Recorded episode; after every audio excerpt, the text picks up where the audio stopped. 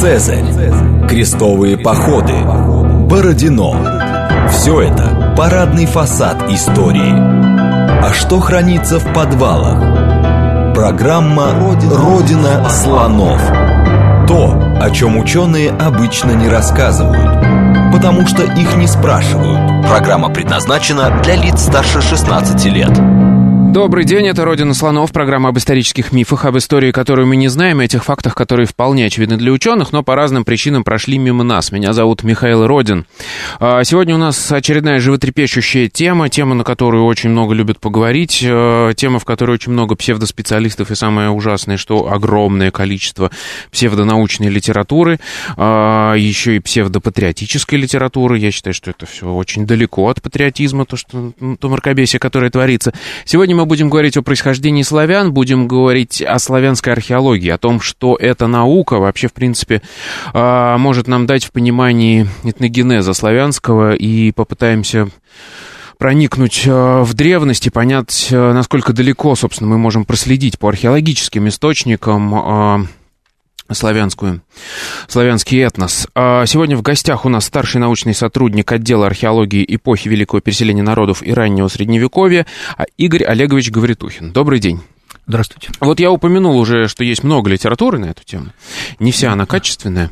Давайте, наверное, с этого и начнем. А что вообще читать интересующемуся человеку? Да, ну, э, э, перечислять э, книжки, которые мне кажется, интересными это было бы очень долго. Вот. Э, если говорить коротко, то могу сказать, что вот такой одной книжки, чтобы взять и прочитать, и все было понятно, тоже не существует. Поэтому вот нужно как-то ориентироваться в этом потоке, и я бы вот что посоветовал. Во-первых, э, обратите внимание, если в книжке или в статье, которую вы берете, ссылки, ссылки на источники, на литературу и так дальше, вот, потому что если этих ссылок нет, то вы вынуждены просто верить этому человеку на слово и проверить то, что он говорит, или на основе чего он это говорит, вы не сможете. А второй момент очень важный, он связан с тем, что э, история, она ведь каким образом устроена? Она устроена так, что существуют источники, существуют люди, которые занимаются их критикой, то есть ну, в положительном смысле слова критика, то есть их исследованием, Э, получением из них информации. Вот, и, собственно говоря, э, лучше всего то, э, что происходило, знают те, кто непосредственно знает эти источники. Поэтому, когда вы берете вот, книгу, допустим, уже со ссылками, со списком литературы, вы посмотрите, что еще этот автор писал.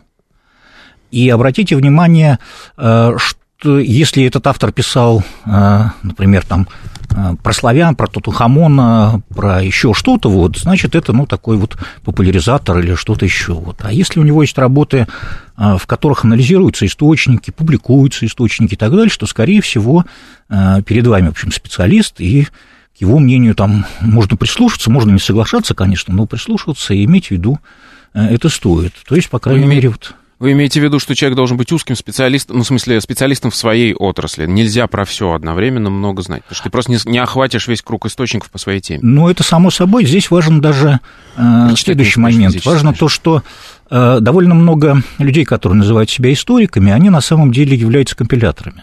То есть они читают там, он прочитал 30 книжек, и он считает, что он, значит, в этой теме понимает. Есть люди, которые знают эти источники. То есть там, допустим, если касается археологов, он знает коллекции, участвовал в раскопках и так дальше. Если там а, письменные источники, он знает языки, знает традицию рассмотрения данного автора и так дальше.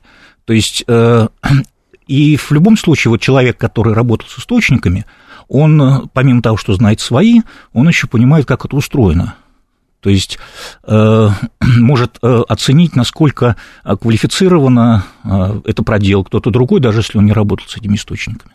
Угу. То есть поэтому вот э, нужно обращать внимание на тех историков, которые еще источниковеды. Так, еще какие-то критерии есть? Ну, э, что касается археологии, можно сказать, что, допустим, основной э, такой бум или блок источников археологических э, по ранним славянам, это были получены в 50-е, 60-е, 70-е годы.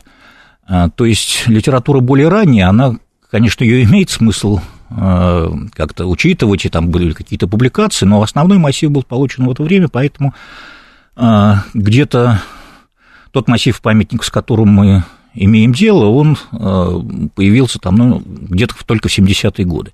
Поэтому, значит, читать следует те работы, которые, ну вот не позднее этого, ой, не ранее этого были опубликованы, вот, Э, и, ну, кроме того, конечно, если говорить про археологию, то э, это достаточно динамичная наука, вот, и, э, конечно, не значит, что самое последнее – это самое правильное, вот, но тоже нужно иметь в виду, что археологические источники, в отличие, вот, допустим, от письменных источников, они очень быстро и постоянно пополняются. Ну да, то есть люди, которые там до 70-х годов писали, это, конечно, уважаемые классики, их, конечно, нужно читать, но нужно понимать, что они писали на гораздо меньшем количестве материала, да, который да, был да. получен э, за последние годы. Хорошо, давайте тогда перейдем, собственно, непосредственно к теме. А, мы сегодня будем говорить про э, этногенез славян, с точки зрения археологии. Давайте впишем это вообще в общенаучную картину. Какие науки изучают э, славян и как это, самое главное, коррелирует между собой. Это, это важная да. тема. А, ну, в, э, надо сказать, что славистика, она, собственно говоря, как и то есть наук, группа наук, которые, э, и дисциплин, которые занимаются славянами, она действительно достаточно сложно устроена. Э, ну, прежде всего, и надо сказать, что а, в зависимости от той дисциплины, то есть теми методами, источниками, с которыми, поскольку каждую дисциплину характеризует свои источники, методы и так дальше, они, э, каждая из этих дисциплин, она в э, видит или акцентирует внимание на э, определенном аспекте. Вот. То есть это как говорится, что перед боем колонны маршируют отдельно, а сражаются потом уже все, все вместе. Вот поэтому для того, чтобы э, понимать и не было э, смешения, так сказать, разных методов и методик э, в ходе э, анализа, вот нужно, конечно, это все э, себе представлять. Э, ну, в первую очередь, это, конечно, этнология, связанная с этнографией, потому что они имеют дело с современными славянскими народами, занимаются и общественными структурами и так дальше. Вот. И а, с, э, э, почему я в первую очередь назвал ее? Потому что, э, собственно говоря, по какому критерию мы можем определить, славянин это человек или не славянин.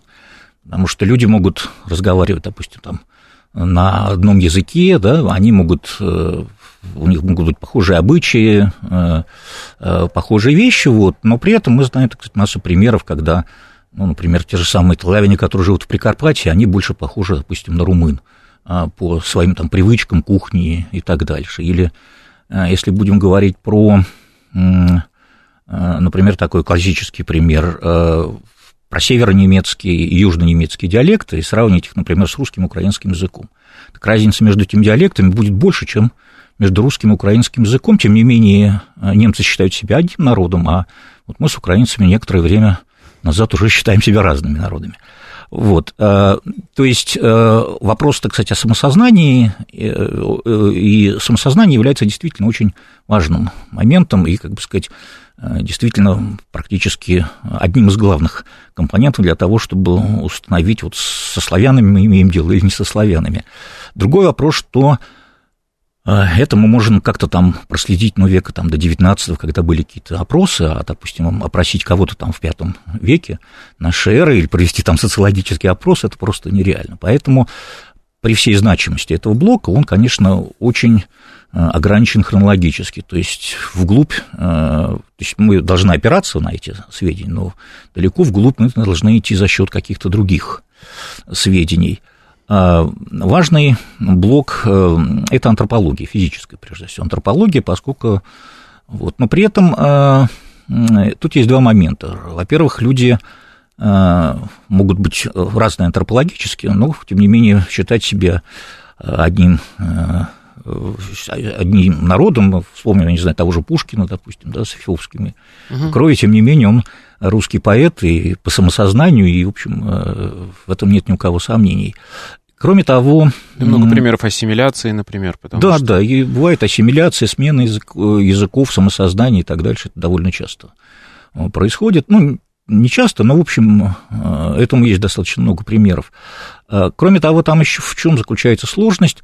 В том, что культура, которая связана со славянами, они в основном в трупоположение, чтобы, когда, так сказать, сохраняется скелет, оно появилось где-то около рубежа первого и второго тысячелетия нашей эры. То есть очень поздно, уже в историческое ну, да, время. Да, да. Вот. В первом тысячелетии нашей эры большинство этих культур, они практиковали трупосожжение, кремацию. Вот, соответственно, сохранность костей и так дальше, она совсем другая, и проводить антропологические исследования там сложно, и, соответственно, получается огромная дыра. Вот, так что вот антропологические исследования тоже достаточно сложны. Вот, э, поэтому, собственно говоря, в э, вопросах происхождения ранней истории славян, безусловно, два лидера – это э, лингвистика, или, если по-славянски, языкознание, и археология. Вот, э, значит, поскольку, чтобы закончить это, значит, несколько слов о языкознании. Действительно, это э, очень важный, так сказать, аспект, но нужно понимать, что э, как, как и все остальные другие дисциплины, он исследует определенный аспект. То есть это аспект происхождения и развития славянских языков. Мы, допустим, знаем, если взять, допустим, южно-русскую степь IV века нашей эры, это было в основном, например, ираноязычное население. В VI веке в основном тюркоязычное. Вот. Э, и вот таких вот смен э, просто огромных, на огромных пространствах э, лидирующих и доминирующих языков это происходило достаточно Э, то есть э, этому есть, так сказать, достаточно много примеров. Вот, и э, потом очень важные вопросы ассимиляции и так дальше. Допустим, если говорить про славян, можно вспомнить, допустим, болгар. Ядро болгарского государства, и, собственно говоря, в рамках которого сформировался современный болгарский народ, болгары, вот, это были тюрки вот, тюркоязычное племя. Вот другое дело, что в э, населении этого государства достаточно, основную массу населения составляли славяне, они все-таки рано или поздно начали играть лидирующую роль, и э, верхушка тоже заговорила по-славянски. То есть э, смена языка, э, то есть язык может быть принесен достаточно компактной группой, утерян, э, передаваться и так дальше. То есть при всей важности такой э, идентичности славян как язык, вот, это все-таки не, не безусловный критерий, вот, поэтому э, это тоже нужно себе представлять, когда мы э, оперируем э, к э, данным языкознания. Вот. Ну и, наконец, археология. Э, здесь тоже нужно, так сказать, я вот про все другие науки сказал, что они имеют свою ограниченность, имею в виду, что и археология тоже имеет свою ограниченность, потому что мы имеем дело с остатками материальной культуры. То есть это, во-первых... Пардон, генетику, кстати, вы не упомянули. Ну, что э... важно, но она это туда, в сторону биологических наук. Да, скажем. да, в сторону mm-hmm. биологических. Дело в том, что вот эти э, генетические исследования, они только начались, э, есть целый ряд дискуссий по поводу вообще даже методик самих. Просто, например, я у меня есть люди, которые занимаются генетикой, они говорят, вот вот пробы этой школы, они там плохие, а вот эта вот школа хорошая и так дальше. То есть э, все-таки здесь нужно э, немножко подождать, когда э, будут выработаны общепринятые методики и так дальше, поскольку среди самих генетиков, то есть есть очень много, так сказать, людей, энтузиастов, которые, значит, это пропагандируют, но я пока предпочитаю все-таки подождать. Но главное ограничение генетики это примерно такое же, как и в антропологии, то, что мы говорили, что а, вот эти вот маркеры генетические, которые там дрейфуют, смешиваются, еще что-то, они ничего нам не говорят про самосознание, еще что-то. То есть да, они живут отдельно совершенно от, да, да, да. От, от этноса. Что да, безусловно, это тоже только, только один аспект, то есть, в общем, точно так же, как физическая антропология. То есть она отчасти компенсирует. А у археологии, в археологии главное ограничение, я так понимаю, мы сейчас будем говорить об обезличенности вот этих археологических памятников. Конечно, тут... мы не знаем э, ни язык, то, что про самосознание, да. тем более. Вот, кроме того, надо понимать, что мы опять-таки дело имеем не с целой материальной культурой, а, а с ее остатками. То есть, например, вместо дома мы имеем там от него котлована, немножечко чего-то, вместо а, полного набора а, вещей там, и так дальше, которыми пользовались люди, только то, что сохранилось в почве, там огромное количество органических материалов не сохраняется. Например, допустим, если взять деревянную посуду, да, допустим, для русской деревни там, 18 века, это очень важная часть вот, которые мы в большинстве случаев э, не фиксируем. То есть это тоже очень ограниченный и, и по своему составу. Вот, и, э, конечно, я уже говорил, что э, схожесть материальной культуры, она совсем не гарантирует, что люди, которые имеют одинаковую да. культуру, они одинаково говорят или даже считают себя одним и тем же. Вот. Тем не менее, конечно, все равно так же как схожесть языка и антропологического облика, э, это бывает неспроста. И поэтому все-таки мы можем говорить про какие-то э, круги культур, археологических культур, и выделять, собственно, археологические культуры как группы археологических памятников, которые вот схожи по целому ряду всяких признаков. То есть там похожие бывают керамические сосуды, набор украшений, Э, погребальные обряды, типы домостроительства и так дальше. И когда мы выделяем на какой-то территории круг вот схожих по основным таким признакам памятников, это называется археологическая культура. Вот, и совершенно понятно, что за этим единственным что-то стоит. Вот, э, и, в общем-то, как правило, за, если не ограничиться только каким-то там одним признаком при выделении археологических культур, то, как правило, это единство, оно все-таки так или иначе э, связано с этническими группами, соответственно, и с языком, и с самосознанием. Конечно, не напрямую, это нельзя всегда заведомо точно говорить, тем не менее, какая-то определенная э, корреляция между этим, э, этим безусловно, есть. Есть еще корреляция, что называется, в, во времени, да, в хронологическом. То есть мы можем говорить о генезисе этих культур. То есть как одна перетекает в другую, какая что заимствует, я имею в виду, какая более поздняя, там, основывается на более ранней. И это как раз нам дает э, возможность э, применять ретроспективный метод, про который мы сегодня в основном будем пользоваться, насколько я понимаю. Да, да. Собственно говоря,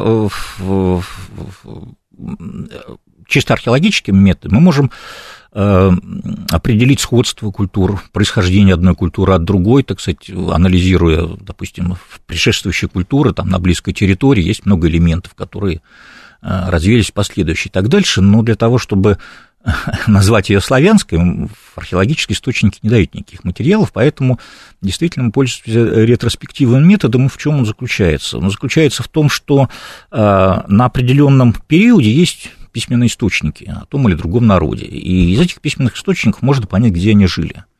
И вот когда э, по письменным источникам мы обрисуем ареал, где жил данный народ интересующее нас время, мы смотрим какие-то месте археологические памятники. И, в общем-то, есть все основания считать, что вот эти археологические памятники, эта археологическая культура будет э, соотноситься с тем народом, который известен по письменным источникам. Вот. Э, а, и вот получив таким образом, значит, набор э, культур, так сказать, связанных с определенным народом или, или группой народов, мы можем уже ретроспективно идти вглубь, то есть смотреть, откуда э, эти э, культуры взялись, так сказать, что им предшествовало территориально или генетически, ну, генетически в смысле, да. откуда они типологически происходят. Угу. Вот.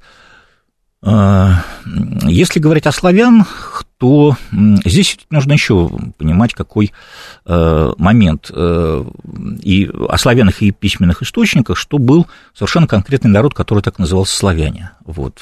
Поскольку это были источники э, греко- и латиноязычные, то их называли склавины, поскольку СЛ Э, не произносился. Отсюда склавины, стлавины, там, ну и похожие наименования. Вот. В принципе, совершенно понятно, что это воспроизводит славянское СЛ. Вот, так что вот эти склавины, это славяне, э, именно так назывался народ, точно так же, как вот сейчас есть народ славянцы, словаки, вот, которые сохранили вот это вот самоназвание. Вот, но есть, э, то есть вот есть конкретный народ, который так и назывался, а есть группа народов, которые, так сказать, мы знаем, они славянские, вот. Э, но, тем не менее, эти народы могут себя славянами даже и не называть. То есть на каком-то уровне, конечно, атрибутировать как славяне. Ну, так же, как, например, мы существует, например, э, финно-угорский, да, группа народов, и финские языки, и мордва относятся, и марийцы, и много и эстонцы, и так дальше, но есть конкретный народ финны, Да. Вот. И со славянами такая же, такая же история. То есть поэтому а, мы выделяем те культуры, которые связаны вот с этими склавян, склавинами славянами, которые так и назывались. Вот. Но есть их, так сказать, ближайшие родственники, которые тоже были славянами, хотя, может быть, а, так себя не называли, но, во всяком случае, это было не самое главное, так сказать, их идентификация. Вот. Ну, как это говорится, мы говорим прозой, но мы можем не подозревать, что говорим прозой. Да. Хорошо, а у нас есть а, вот самое глубокое, что называется, упоминание вот этих вот склавин. А, с какой археологической культурой оно ассоциируется? И давайте вот мы про эту связку поговорим и пойдем уже, собственно, вглубь ретроспективы искать корни. Да, э, но здесь вот сразу же нужно как раз э, сказать, первое упоминание относится в э, латино грекоязычных источников к VI веку. Они упоминаются как враги Византийской империи, нападавшие с севера, и жившие аж там до верховьев Вислы. Я сейчас не буду, так сказать, углубляться в пересказ этих источников. Тем не менее, они дают такие вот реперы, и а, на той территории, где вот эти источники а, локализуют а, склавинов, склавинов, везде там мы находим памятники так называемой пражской культурой. Надо сказать, что археологическая культура, они называются по месту, где впервые найден опорный памятник, поэтому название совершенно условное. Вот, то есть в Праге пражская культура есть, но не только в Праге, угу. вот, и не только в Чехии. Вот, э, и... Какую территорию она занимает, эта пражская культура? Э, пражская культура, э, она одна из наиболее динамичных и интересных культур, если говорить про время ее, так сказать, наибольшего распространения, 7 век, то это будет огромная территория, это от Эльбы на западе до Среднего Поднепровья на востоке, а, на север это вот э, включает оно Припятское Полесье, большую часть Польши, на юге она доходит э, до Дуная, но в некоторых местах, скажем так, доходит до Дуная, и на самом а, юго-западе это Восточные Альпы, то есть современная Восточная Словения, то есть почти до Италии. То есть, грубо говоря, почти вся Восточная Европа. Да, да, огромная, вот даже можно сказать, и это еще, так сказать, не предел, потомки пражской культуры распространялись еще, еще шире. Вот, но это что касается VII века. Вот. Но если говорить про VI век, то территория будет значительно меньше, для V века еще меньше. Вот.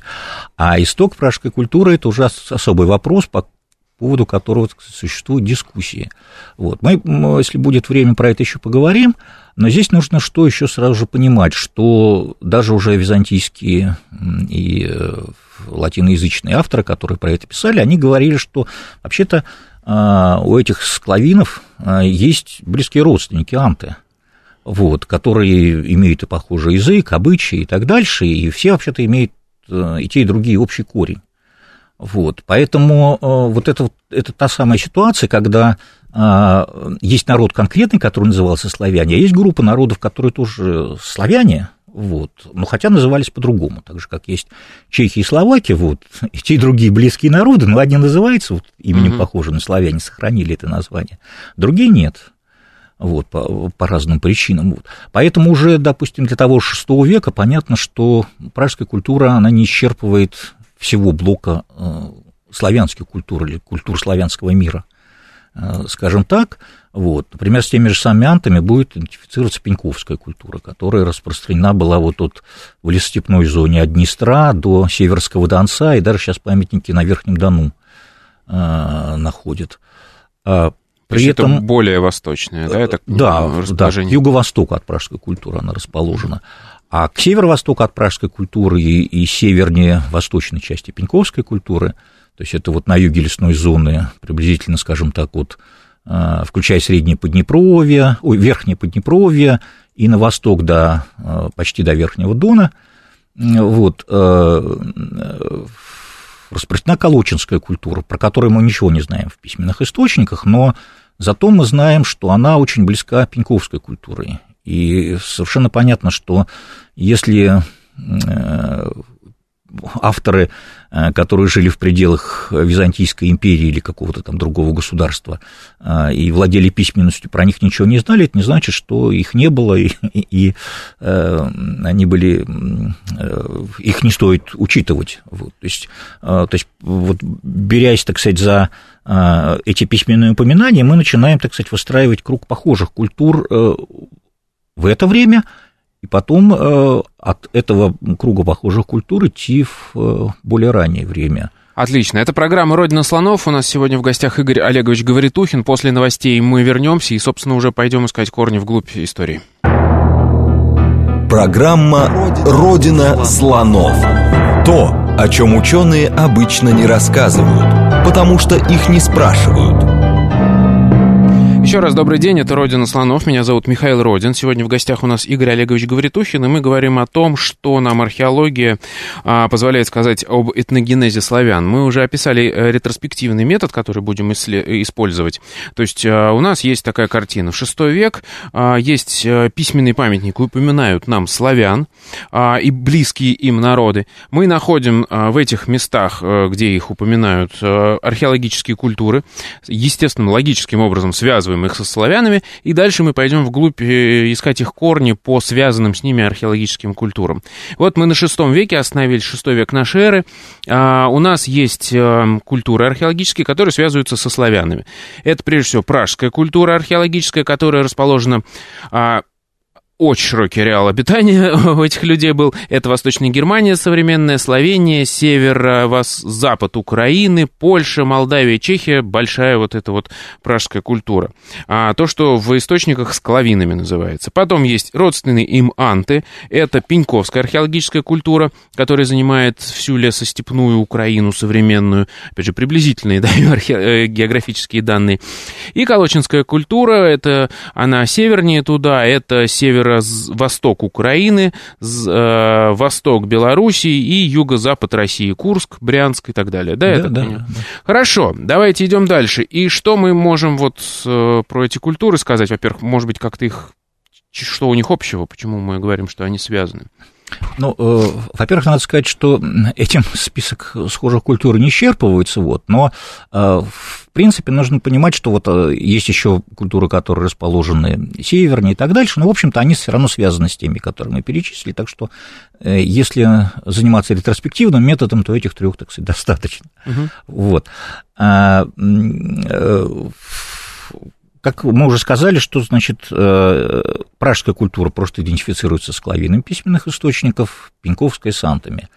Калучинскую, э, она просто очень близка пеньковской культуре по целому ряду показателей и по набору сосудов, по домостроительству и так дальше, и так дальше. То есть у нас есть в первую очередь керамика, да, вот да, по горшкам, да, естественно, да. это самый такой да. признак. И там у них у всех общее, похожее. Ну, да, они похожие, то есть там различаются э, нюансами. Вот, то есть, э, и, в принципе, если, так сказать, здесь уже сделать один шаг в ретроспекцию, то и Пеньковская, и Колочинская культуры предшествует киевская культура, вот, и та, и другая просто из нее вырастают. Вот, это киевская культура, это третий, четвертый века, вот, ну, с захода в начало пятого, пятого и, а как раз в середине пятого формируется Пеньковская и Колочинская культура, вот на общей основе, там с несколько разным набором компонентов, вот, но они очень близки между собой.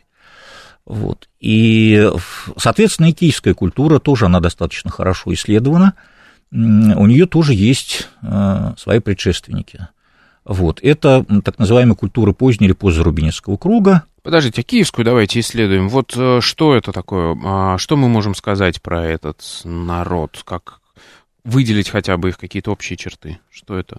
По трупоположению, сожжению или еще что-то? Ну, в как я сказал, это небольшие поселки с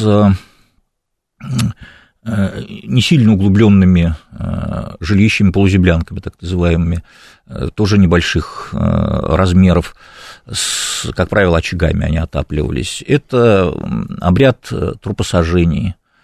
Набор керамики очень схожий, это практически вся керамика лепная Э, гончарного круга не было. То есть сделанные вручную, да, без гончарного да, круга. Да, без гончарного круга. Вот. А, в основном это горшки, вот, э, особых э, как раз по нюансам их форм и пропорции их различают. Вот. Мы сейчас уже не будем, так сказать, говорить, тем более, что это разницу форм лучше показать, ее значительно сложнее описать.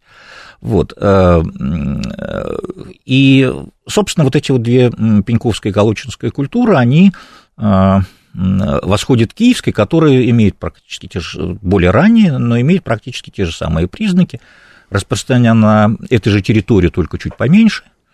Вот, и то есть, получается, она охватывает как раз, ну, там, большую часть Украины, Нет, а, кусок с Беларуси. Киевской культурой немножко э, такая ситуация. Дело в том, что она, э, когда существовала, она, э, так сказать, предки вот этой киевской культуры после Незрубнецкой памяти занимали несколько большую территорию, а, вот как раз сопоставимую с тем, которую потом заняли, занимали Калучинские Э, и Пеньковские памятники, но без э, северо-востока и без самого юго-запада, скажем так. Вот. Но э, в, около середины третьего века вот на эту территорию нынешней Украины продвинулись носители вельбарской культуры, вот, которых связывают с германцами, там с было основано, да? да, прежде всего с готами, отчасти там с гипидами, герулами и так дальше. Вот, и там была образована такая полиэтническая черняховской культуры. Вот часть киевской культуры стала, вошла в состав этой черняховской культуры, и другие были вот оттеснены на север. Но потом, когда в э, конце IV, начале V века произошел коллапс черняховской культуры, и часть ее населения э, ушло на запад, бежало даже, можно сказать, вот, э, то вот эти вот люди, которые ушли на север, они, значит, двинулись на юг, в лесостепь, Э, там смешались с остатками черняховской культуры, и вот получилась, значит, пеньковская культура. Там, где это смешение было в меньшей степени, э, в основном в Подесении и так дальше, вот там сформировалась калучинская культура, вот угу. эти две такие.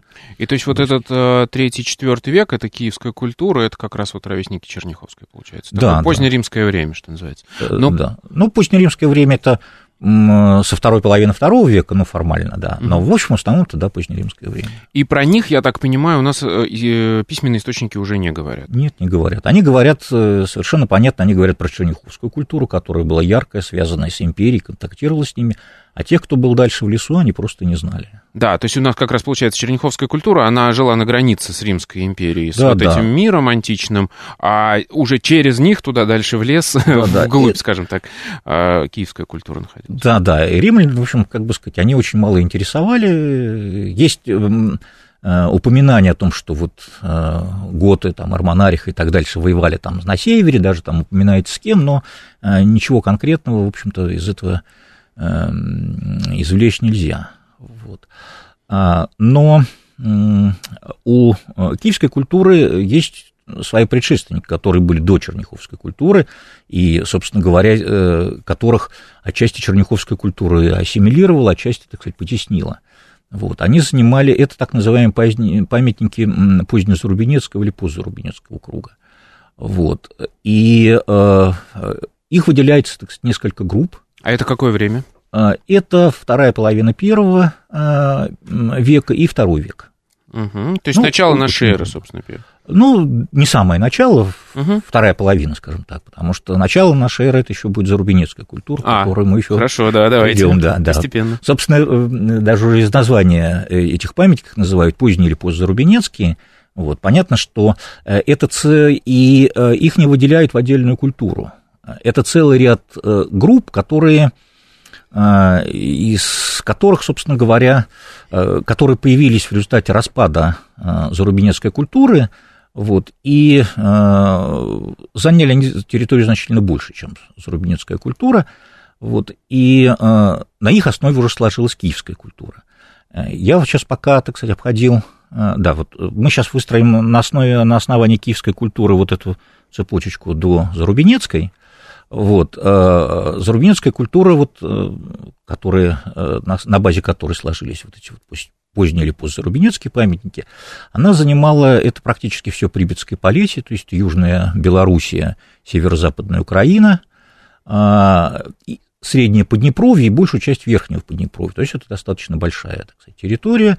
Вот. Существовала она в, с рубежа 3-2 века до нашей эры, вот до середины 1 века нашей эры. Вот. Где-то около середины первого века там происходит э, так называемый вот коллапс этой культуры.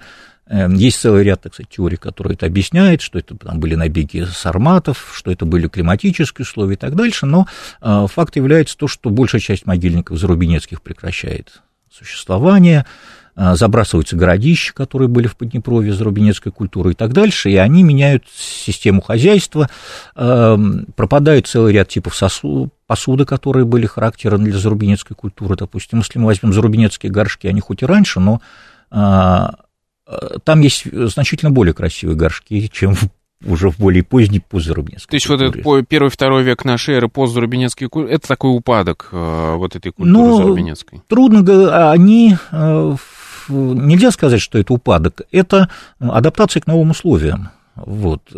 Тут даже, как бы сказать, кто, кто не адаптировался, вот тех погибли, у них действительно упадок, а эти адаптировались, значит, э, вот. Просто они, значит, к новым, пришли вот к, к, к этим Э, новым условиям. Да. И, в принципе, вот э, уже исходя из этой так сказать, ретроспекции, большую, то есть киевскую культуру можно считать точно э, принадлежащей славянскому кругу. Вот эти поздние постзарубинецкие группы в основном тоже, поскольку вот... Первого-второго веков. Да, поскольку в основном из них киевская культура сформировалась. А вот зарубинецкая культура уже сложнее. Совершенно понятно, что она сыграла важную роль в формировании этих поздне, поздне постзарубинецких групп, но вот э, надо сказать, что она сама достаточно сложная по происхождению, то есть там есть элементы, связанные с предшествующим местным населением. Ой, давайте, прежде чем еще дальше вглубь уйдем, все-таки поговорим про зарубинецкую. Что это? Тип хозяйствования, жилища, э, керамика, что вообще мы про них можем сказать? Опять же, э, погребение какое-нибудь. Ну, э, что касается погребения, как раз там, в общем, трупосожжение, э, и в этом смысле... Для да, в смысле, да, она в этом... Э, но надо сказать, что в трупосожжении были не только у славян, ну, да. Вот, угу. да, но в этом есть, конечно, некоторые нюансы и отличия от более поздних, но, в общем, вполне можно говорить о преемственности здесь значительной части погребального обряда. А керамический набор там немножко более, значительно более сложный, чем то есть там помимо э, э, горшков, которые будут доминировать, доминируют там, в Калучинской, в Пеньковской культуре, там довольно много мисок лощенных, э, широковатой посуды и так дальше, которые связаны с более западными территориями, но это вот мы потом, значит, вернемся к вопросу о происхождении, да. откуда там что взялось. Вот. А этой вот лощеной красивой посуды в позднезарубинских памятниках меньше, в киевской культуре еще меньше, и набор это, так сказать, Э, сужается. Но, тем не менее, если говорить вот про набор горшков и основной набор посуды, все-таки можно, так сказать, э, некоторые типы уходят и так дальше, но э, если говорить про мейнстрим, то в основном, конечно, вот эти прототипы вот этих вот культур пусть Зарубинецкого круга, они связаны с зарубинецкими прототипами, ну и с Э, другими, так сказать, соседними культурами, но, но, в общем, э, которые так или иначе тоже испытывали зарубинецкое влияние. В общем, можно говорить, что все они будут восходить к зарубинецкой культуре, вот, хотя, э, да, и здесь нужно просто понимать, что такое сама зарубинецкая культура, что она сложилась вот из нескольких компонентов. То есть это... Секунду, а, а все-таки тип хозяйственный там какой был? Это, ну, это земледелие? В принципе, во всех этих культурах это земледелие а, а... и, ну, еще не пашенное. Не пашенное, то есть, да, э, по, по, по, как оно, подсечные... Ну, там и подсечные формы, или перелоги были там и так дальше, то есть, э, еще там такого вот классического трехполя, там и э, э, железных там, орудий и так дальше, там, как в Средневековье еще не было, но, в общем, достаточно, то есть, Э, скажем так, хозяйство ничем принципиально не отличалось от, э, допустим... Ну, просто это важно, потому что такой да. тип э, земледелия, он требует постоянного перемещения в пространстве, то есть это достаточно такие, ну, не очень долговременные поселения, насколько я понимаю, потому что его же ты, это поле срубил лес, да, там что-то посеял, и через несколько лет оно истощается. И нужно ну, перемещаться. В принципе, для вот позднезарубинецких э, памятников такая приблизительно картина и получается, но э, с этим тоже достаточно сложно про вот э, перемещение, потому что, в принципе, можно ведь, допустим, организовать перелог так, что ну, а а которые, вокруг деревни, да, которые, да? да, вот они будут периодически меняться, вот, а, вот, можно, так сказать, перейти на совершенно новое место, если это не получается, то можно так, то есть, надо сказать, что мы не настолько хорошо знаем вот, их систему хозяйствования, особенно в соотношении с соседними поселениями и так дальше, с зонами, которые, которыми вот, то есть есть на этот счет целый ряд работ, но это нельзя сказать, что здесь есть, так сказать, полная ясность. Но а, основной тип хозяйства не совершенно понятен, то есть это вот животноводство, земледелие. На, для того уровня, в общем, неплохое, конечно, не как в Римской империи, но для, для этой зоны, в общем, вполне, вполне. Хорошо, и вот у нас есть зарубинецкая культура, которую мы связываем с предками славянских э, народов. А она расцветала, скажем так, с третьего века до нашей эры, до середины... С рубежа третьего-второго до середины первого века нашей эры. Да, да. И вот теперь о происхождении зарубинецкой культуры. Да. Что вот, можем э, И там э, как раз э, почему есть, так сказать, есть люди, которые отождествляются с славянами, поскольку как раз ее потомки ведь были славяне. Вот. А есть люди, которые, так сказать, считают, как один замечательный археолог выразился, это недоделанные славяне. То есть еще, э, ну, совершенно понятно, что вот предок это совсем не обязательно тот же самый, что потомок. Да, конечно. Вот, э, то есть это, безусловно, зарубинская культура относится к предкам славян, вот, но в какой, вот, насколько считать ее, собственно, славянской относить к славянам. Это То есть эта же понятно. культура может быть предком еще и балтов, и еще кого-то там, например. Ну, э, не всех, но каких-то других да, народов. Часть. Да, да. Вот. И, кроме того, она сама тоже, как я, мы потихонечку к этому подходим, она была многокомпонентная, то есть э, в ней есть какой-то вот местный э, компонент тех культур, которые существовали здесь еще до этого. Но э, в смысле населения это, безусловно, эти люди присутствовали, но не они определили облик зарубинецкой культуры. А облик и, так сказать, наиболее яркие проявления этой зарубинецкой культуры связаны с миграциями с Запада. А, Причем там выделяется два компонента. Один так называемый Поморско-Подклёшево, это с территории Польши, и другой Исторский, это с территории э, Эльбы, низови Эльбы и Одера, а вот, и э, с исторской культурой это связывают германцев. То есть в зарубинской культуре, безусловно, был германский компонент присутствовал, вот, а, не такой уж, так сказать, с Римой, но он, безусловно, был. То есть это тоже была, так сказать, достаточно сложная по своей, так сказать, структуре а, а, культуры, и э, если мы будем говорить про ее истоки, то, значит, у нас получится еще большая сложность, и, в общем-то, уже э, строго говоря, археологическими методами, дальше середины первого тысячелетия просто мы уже э, теряемся. Вот. При том, что, например, если говорить про языкознание, то вот языковеды, они там реконструируют происхождение формирования славянских языков, ну, как минимум в раннем бронзовом веке, да, это 4-3 тысячелетие до нашей эры. То есть еще тут туда 2000 лет надо Да, накинуть. да, как минимум, да. Но вот археологически уже, как бы сказать, вот эту цепочку мы проследить не можем, и дальше, то есть, по-видимому, все таки передача языков тут уже шла, э, ну, как этого языка славянского или славянских языков как-то иначе и не жестко корреспондируют с археологическими культурами. Вот э, те культуры, которые в раннее Средневековье фиксируются как славянские, вот они где-то вот их исток теряет, теряется, э, то есть он не теряется, он просто становится очень многообразным Размытым, и многокорневым, да. многокорневым, я бы так сказал, э, вот в середине первого тысячелетия. Надо сказать, что это касается не только славян, вот, и, так сказать, потому что иногда говорят, ага, вот у вас тут славяне получаются такими молодыми. Ну, во-первых, для молодой народ это не так плохо. вот. А во-вторых, надо сказать, что, например, э, если говорить про германские культуры, которые э, более компактные территориально, но занимались ими значительно больше, чем ранними славянами, и дольше, э, надо сказать, что за первые тысячелетия предки предки германцев тоже, э, археологические предки германцев, э, тоже не выходят, тоже это, так сказать, расп... уходит в несколько, так сказать, корней или в сложную систему корневищ, вот этот вот германский ствол, так же, как и славянский ствол. Примерно там же в середине первого тысячелетия. Ну, в общем, приблизительно так же, да. Может быть, там чуть пораньше. То есть там приблизительно, как у нас Рубинецкая, у них Есторвская вот эта вот культура, которая... Как еще раз? Есторвская, угу. которая... Часть э, ее населения был как раз компонентом Зарубинецкой.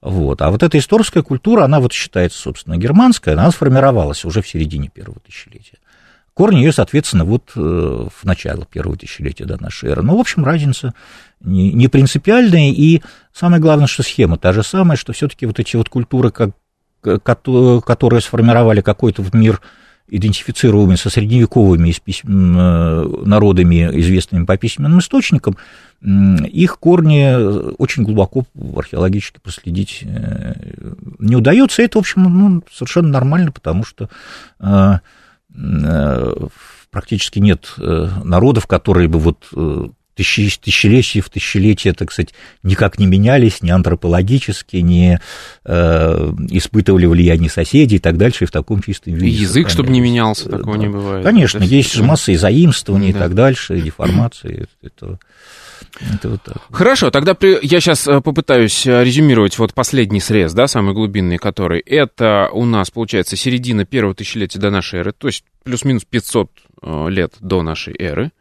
И там есть предки зарубинецкой культуры. Да, вот а... исторские, поморские, поморско-подклешевые на территории Польши, исторские на территории Германии, грубо говоря, да, и, и местное население, которое тоже, безусловно, было. Вот, но... А, местное это где, еще раз? А, местное население это в Припятском Полесье, в Среднем Поднепровье, в Верхнем Поднепровье, там, где зарубинецкая культура вот из этих двух пришлых компонентов и местного сформировалась. Угу. И там они вот как бы смешались, что ли? Да, да. да. И вот образовалась общность, которая там, ну, как минимум 250 лет существовала.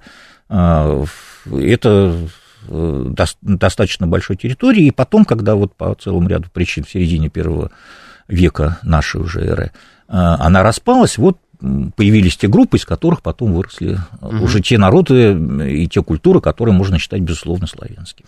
Хорошо, а что дальше делать вот с этой картиной? А есть у нас шансы как-то уточнить ее, удревнить? А есть какие-то белые пятна, которые нам, ну, если мы их скроем, то ну, вот, э, поможет нам это? Может быть, так э, тот человек, который слушал внимательно, он заметил, что со славянами это мы связываем напрямую с народом славяне пражскую культуру, да. а ретроспекцию строили из Пеньковской и Колочинской. Да, это надо быть очень внимательным. Да, нет, но я не хочу никого обманывать. Дело в том, что вот это как раз самая интересная пражская культура, с ней э, идет дискуссия, откуда она взялась. Вот. Поэтому есть точка зрения, что она сформировалась в Припятском Полесье, и в ее истоках была вот одна из таких же позднезарубинских групп. И она, так сказать, э, действительно по своему облику, типа хозяйствования, она очень близка к Колочинской пеньковской культуре, и это вот такой вот э, круг вот этих вот...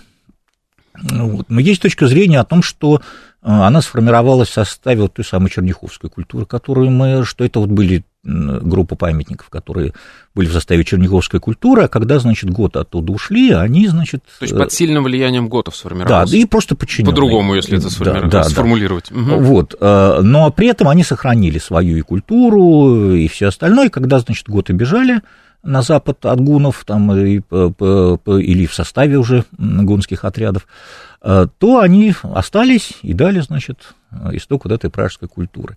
И третья точка зрения, приблизительно та же самая схема, только вот в качестве ядра, э, точнее, вот этого э, культуры, в рамках которой была она, это была не черняховская, а пшеворская культура. Она, в общем, по целому ряду показателей близка. А, Черняховской, тоже, так сказать, там достаточно зримый германский элемент, и есть какой-то вот элементы местных культур, вот, которые вот точно так же, так сказать, объясняют а, в основном э, ряд польских исследователей, точно так же, как вот вторая точка зрения, это в основном точка зрения украинских исследователей, поскольку, значит, они локализуют прародину пражской культуры в Поднестровье, то есть на Украине все как надо. А вот мы когда с Радишем говорили, я так понимаю, есть проблемы, например, плохо раскопанных э, участков там в Орловская, Курская область, и э, когда сейчас там начинают копать, много новых материалов, которые, в общем, немножко меняют картину. Есть вот в этой э, проблеме такие зоны? Да, то есть э, до, например, э, ну, до 80-х годов ну, были конкурирующие две вот эти теории, так сказать, польская, или так называемая веслоодерская, да, и вот средне, средняя верхнеднестровская, о которых я, так сказать, вам говорю. Она появилась, э, скажем, польская-то она появилась веслоодерская э, самая первая и, так сказать, очень давняя. Вот потом, значит, появилась э, вот эта вот днестровская линия, а Припятская Полесье, то есть вот третью точку зрения, ее очень долго, так сказать, считали, что там было очень мало известных памятников, и считалось это периферия. Вот. Но в 90-е годы стало все-таки понятно следующее, что все-таки вот тот набор, который характерен для классической пражской культуры не получается, и появились, в общем, новые материалы и разработки, которые позволяют э, говорить еще и об этой происхождении пражской культуры, вот связанной с Припятским Полесьем. Отлично. Будем, я думаю, мы еще разбираться отдельно с каждыми, с каждыми культурами, которые... из которых выстраивается предковое древо славян. А, но сегодня дали хороший общий обзор. Спасибо вам большое. У нас в студии сегодня был Игорь Олегович Гавритухин. Это была программа «Родина слонов». Меня зовут Михаил Родин. До новых встреч. Пока.